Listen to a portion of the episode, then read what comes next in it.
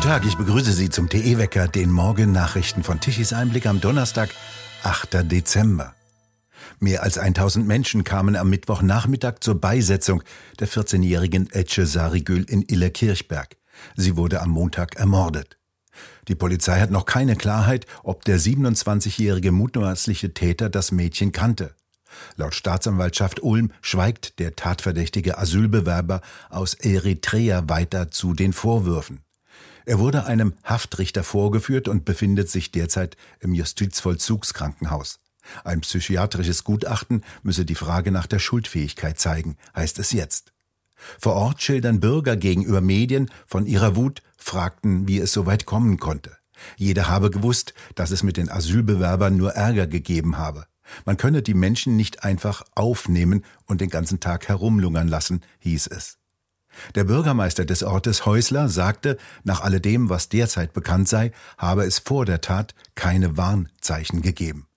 Der parteilose Bürgermeister war vor seiner Wahl Leiter der Flüchtlingsunterbringung im Landratsamt Alb-Donau-Kreis und wurde in Illerkirchberg mit 74 Prozent gewählt. In Baden-Württemberg wurde am Dienstag der Strom dramatisch knapp. Zum ersten Mal hat mit Transnet BW einer der Übertragungsnetzbetreiber eine angespannte Situation im Stromnetz angekündigt. Über eine App von Transnet BW wurden die Verbraucher darüber informiert, dass es knapp wird mit dem Strom. Am Mittwoch 0 Uhr sprang in der App erstmals die Warnung von grün auf gelb. Dies bedeutet Verbrauch vorverlegen, also elektrische Haushaltsgeräte jetzt benutzen, Kaffee machen, Kuchen backen und Mittagessen kochen vorziehen. Denn ob zur Mittagszeit noch genügend Strom für das Schnitzel mit Pommes vorhanden sein würde, war unklar.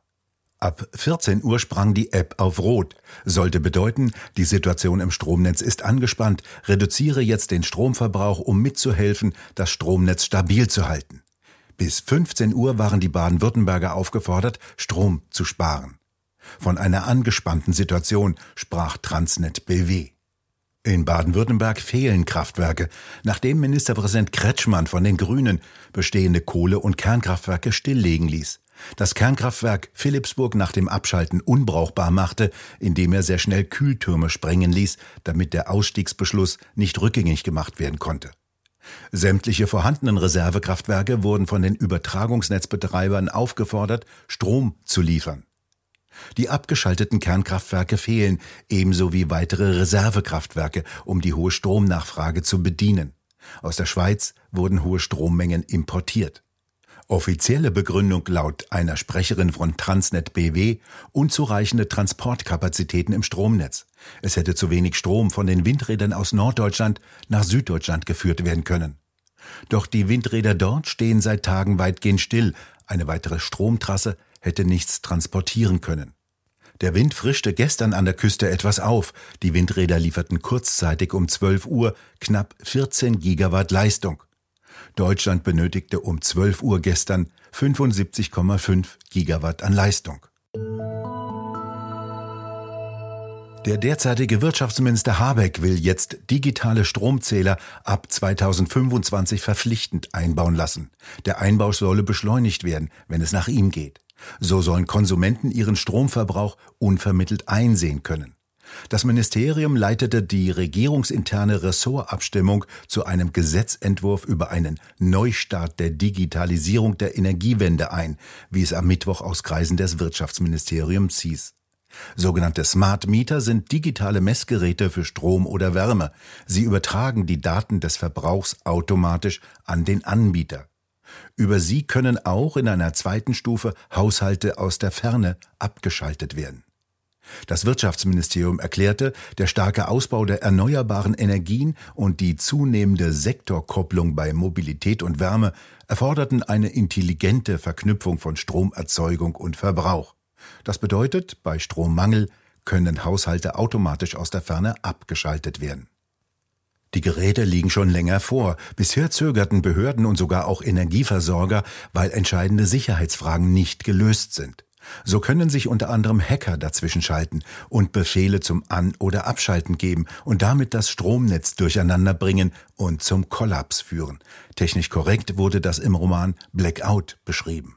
Habeck und seine grüne Spitze im Bundeswirtschaftsministerium sehen darin einen letzten Rettungsanker, die stark schwankenden Stromlieferungen von Windrädern ein wenig mit dem Verbrauch auszugleichen. Bis 2032 solle fast jeder einen digitalen Stromzähler haben, so Habecks Wunsch. 3000 Polizisten durchsuchten 130 Objekte in ganz Deutschland und nahmen 25 Beschuldigte fest. 50 Personen sollen einen Umsturz geplant haben, sagte der Generalbundesanwalt. Darunter ein 71-jähriger Prinz Putsch, wie Bild ausführte, Spross eines Thüringer Adelsgeschlechtes. Fast alle Medien waren vorher von der Aktion informiert worden, damit rechtzeitig Fotografen und Kamerateams anwesend sein konnten. In Berlin sei seit Tagen von einer großen Sache die Rede gewesen, heißt es. Die Innenpolitikerin der Linken, Martina Renner, hat die Informationsstrategie des Innenministeriums scharf kritisiert. Die Informationen über die bevorstehenden Razzien seien im Vorfeld so breit gestreut worden, dass dies die Beschuldigten hätte warnen und die Sicherheitskräfte gefährden können, sagte sie der Nachrichtenseite von NTV.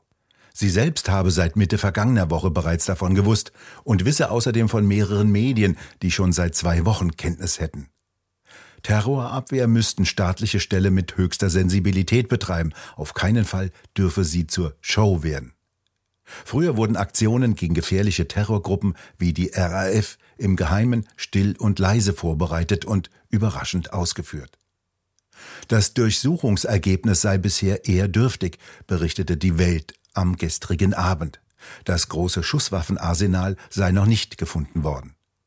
Bis zum 30. Juni dieses Jahres hatte der Generalbundesanwalt 226 Ermittlungsverfahren eingeleitet, davon 131 gegen Islamisten, 68 gegen ausländische Extremisten und gegen Rechtsextremisten 9. Die Fluggesellschaft Air France und der Flugzeughersteller Airbus sind laut französischer Staatsanwaltschaft nicht für den Flugzeugabsturz vor der Küste von Rio de Janeiro verantwortlich. Die Staatsanwaltschaft wird keine Verurteilung von Airbus und der französischen Einheit von Air France beantragen. Sowohl der Flugzeughersteller als auch die Flugzeuggesellschaft stehen derzeit wegen fahrlässiger Tötung vor Gericht. Doch die Staatsanwaltschaft sei nicht in der Lage, eine Verurteilung zu fordern. Sie erklärte, dass es unmöglich sei, die Verantwortung der Unternehmen für den Unfall zu beweisen, bei dem alle 228 Menschen an Bord des Airbus A380 ums Leben kamen.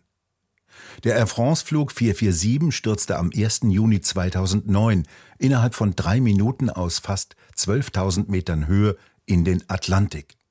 Nach dem Absturz konzentrierten sich die Untersuchungen auf drei Sensoren, die die Fluggeschwindigkeiten messen sollten. Einige waren nach vier Stunden Flugzeit in schwierigen Wetterbedingungen vereist. Die Besatzung war nicht in der Lage, die Lage des Flugzeuges zu erkennen und angemessen zu reagieren. In dieser Woche begannen Anhörungen über die Verantwortlichkeiten des Unfalles. Ermittler, Experten und Zeugen sollen angehört werden, um die letzten Minuten des Fluges zu untersuchen. Heute soll die Anhörung vor einem Pariser Gericht enden. Ein Urteil wird in einigen Monaten erwartet. Hansi Flick bleibt Bundestrainer. Dies ist das Ergebnis eines rund zweieinhalbstündigen Gespräches mit der DFB-Spitze und dem Trainer gestern in Frankfurt. Wer Nachfolger von dem Direktor der Nationalmannschaft, Oliver Bierhoff, wird, ist noch offen. Zunächst will der DFB über die künftige Struktur dieses Aufgabenbereiches beraten, wie es in einer Pressemitteilung hieß. Corona und keiner ist schuld. Darüber diskutieren Frank Henkel und Max Tichy in der neuen Ausgabe vom TE Talk mit Sängerin Nina Malaika, Cornelia Stolze und Dr. Friedrich Pürner. Natürlich bin ich von meinen Vorgesetzten enttäuscht, vor allem, weil ja auch im Innenverhältnis ähm, ich von manchen Vorgesetzten ja auch immer wieder zurückgespiegelt bekommen habe, dass meine Ansichten gar nicht so verkehrt waren. Ähm, das Ganze war nur einfach, ähm, man muss das trennen. Wir haben hier einmal eine fachliche Schiene und einmal eine politische. Und ähm, innerhalb der fachlichen Schiene waren sich ganz viele Fachleute auch wenn sie nach außen hin so ausgeschaut hat, relativ schnell einig. Ähm, die andere Schiene war aber die politische. Und die Politik hat in diesem Fall ähm, die Richtung vorgegeben. Und daran haben sich ganz viele ganz brav gehalten. Zum Teil auch meine Vorgesetzten. Nach außen hin. offiziell. Im Innenverhältnis aber ganz viel kritisiert. Und woher kommt das, dass es so eine Spannung zwischen dem Außen- und dem Innenverhältnis sagen wir, der politischen Schiene und der wissenschaftlichen Schiene gab? Hm, das ist schwer zu sagen. Ähm, ich kann, ich kann hier nur spekulieren, ich kann hier nur vermuten, aber ich gehe mal davon aus, dass die Politiker ganz einfach nicht schwach dastehen wollten. Sie wollten den, ähm, die, die, die Führung ergreifen, sie wollten zeigen, was sie können. Die sind ja auch immer nur auf Zeit gewählt, die brauchen Stimmen, die dürfen nicht ähm, schlecht dastehen. Natürlich, das muss man schon einräumen, ist es immer äh, schwierig. Es ist eine ganz neue Situation und jeder kleine Verlust, der entstanden wäre, den hätte man den Politikern auf die Fahne geschrieben. Also das ganz sicher. Soweit kann ich auch die Politik noch in Schutz nehmen. Als dann aber diese ganzen Maßnahmen kamen, die waren vollkommen überzogen und man hat auch kein einziges Mal einmal innegehalten und hat gesagt, stopp, jetzt müssen wir uns das mal angucken, wie schwer sind denn unsere Maßnahmen, welche Auswirkungen haben denn die auf die Bevölkerung und welchen Sinn machen denn diese, ähm, diese, diese Maßnahmen. Also insofern kann ich ein Stück weit mitgehen und kann das verstehen, aber man hat durchaus versäumt, auf die Fachleute zu hören. Und ich war halt nun mal jemand, der direkt an der Basis gearbeitet hat. Also ich habe sofort die unmittelbaren Auswirkungen gesehen ähm, von verschiedenen Maßnahmen. Die vollständige Diskussion können Sie sich ab heute Abend auf der Webseite tischiseinblick.de ansehen. Es bleibt weiterhin nasskalt und unbeständig, immer wieder Regen, teilweise Schneeschauer. Im Norden, etwa im Hamburger Raum, kann es durchaus mal kräftiger schneien und dies dürfte auch bis nach Mecklenburg-Vorpommern reichen. Im Laufe des Tages dehnen sich die Niederschläge in die Mitte des Landes aus, ansonsten bleibt es im Süden eher trocken.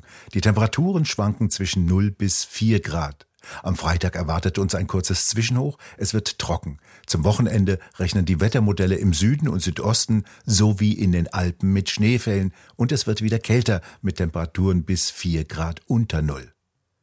Der Wind legt sich wieder weitgehend schlafen, die Solaranlagen sind teilweise vom Schnee bedeckt, die Sonne lässt sich kaum blicken. Installiert sein, so heißt es immer wieder, rund 130 Gigawatt Leistung von Windrädern und Photovoltaikanlagen. Das ist die maximal mögliche Leistung, die theoretisch abgegeben werden kann.